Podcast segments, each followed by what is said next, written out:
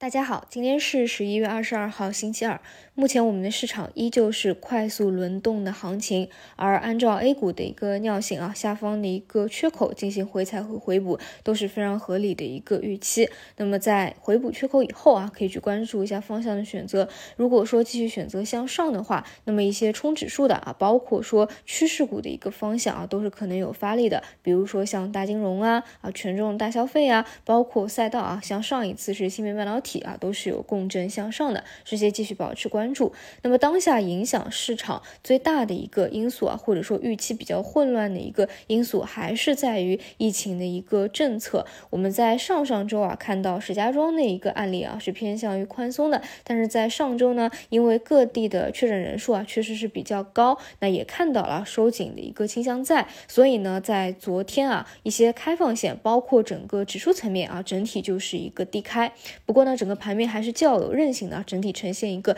低开高走的一个走势。到了尾盘呢，像一些开放线的方向也是有资金提前进行一个回流的。关于这个预期啊，还是希望大家要能够从一个中长期的角度去理解啊。你认为一个大势所趋是怎么样的？开工有没有一个回头箭啊？其实无论是向前走还是向后走，它总归都是遇到波折的。或者说，如果真的是往前去走啊，那么总归要迎来第一波的一个冲击。这个呢，其实大家也都有做好一个准备，都是有这样的一个预期在。但是不管怎么说啊，就是像一些医疗器械设备啊，都是有一个缺口。和一个需求在的，而我们目前来说都是预期在经济层面也会出现一些强有力的政策去引导我们整体往经济复苏的方向走。而像经济复苏啊、消费复苏啊，它从中长期来看也一定是一个大方向。像昨天晚上啊，这个盘后也是有一些利好的消息，就是工信部等三个部门联合印发了关于巩固回升向好趋势。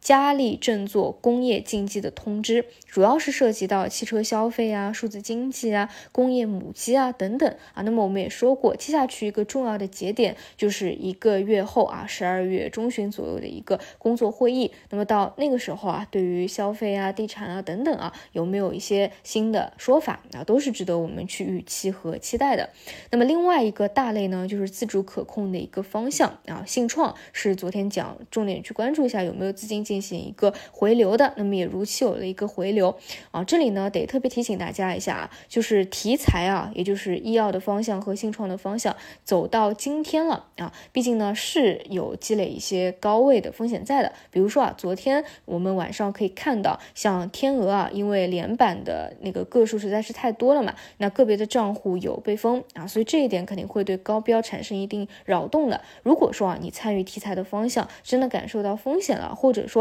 盘中有的时候一个走势啊啊，你觉得比较的夸张，然后呢，你又同时没有多余的一个利润垫啊，先撤出来也是一种选择。毕竟呢，市场我觉得是不缺低位起来的一个新题材的。接下去重要的节点在十二月中旬啊，那个工作会议，市场还会反复去做一些新方向的一个预期。而从中期的角度来看，现在也并不完全缺低位有逻辑的方向，比如说自主可控啊，有周期轮回的芯片半导体的一个方向，比如说往常里来看，经济复苏、消费复苏的一个方向，再不济啊，短期一波啊，跟随着指数有调整的大金融的方向啊，毕竟也是跟指数共振嘛，看好指数继续震荡向上啊，也都是可以去关注着的。除此以外呢，像昨天啊，赛道的新技术的方向有所活跃啊，这个就反复讲过了。关于新能源之后，最好只是去看一些有新故事的啊，渗透率还是比较低的方向。那么这个方向呢，它会有一定的成长性，故事呢也比较好说。最好还是叠加一些产业的新闻啊，就比如说像啊周末的 HJT 啊，昨天这个方向受到刺激，表现就会比较好一点。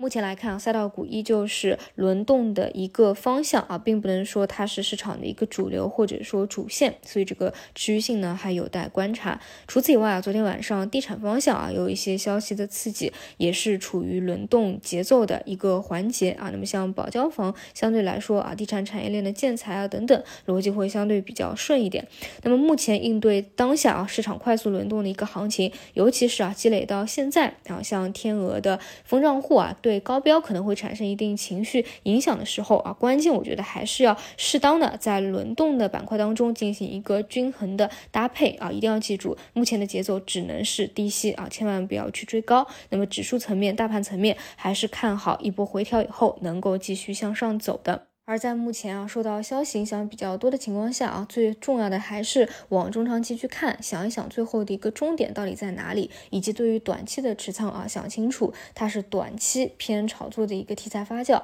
还是中长期你去看它一个周期反转啊。那么以上就是今天的所有内容，那我们就中午再见。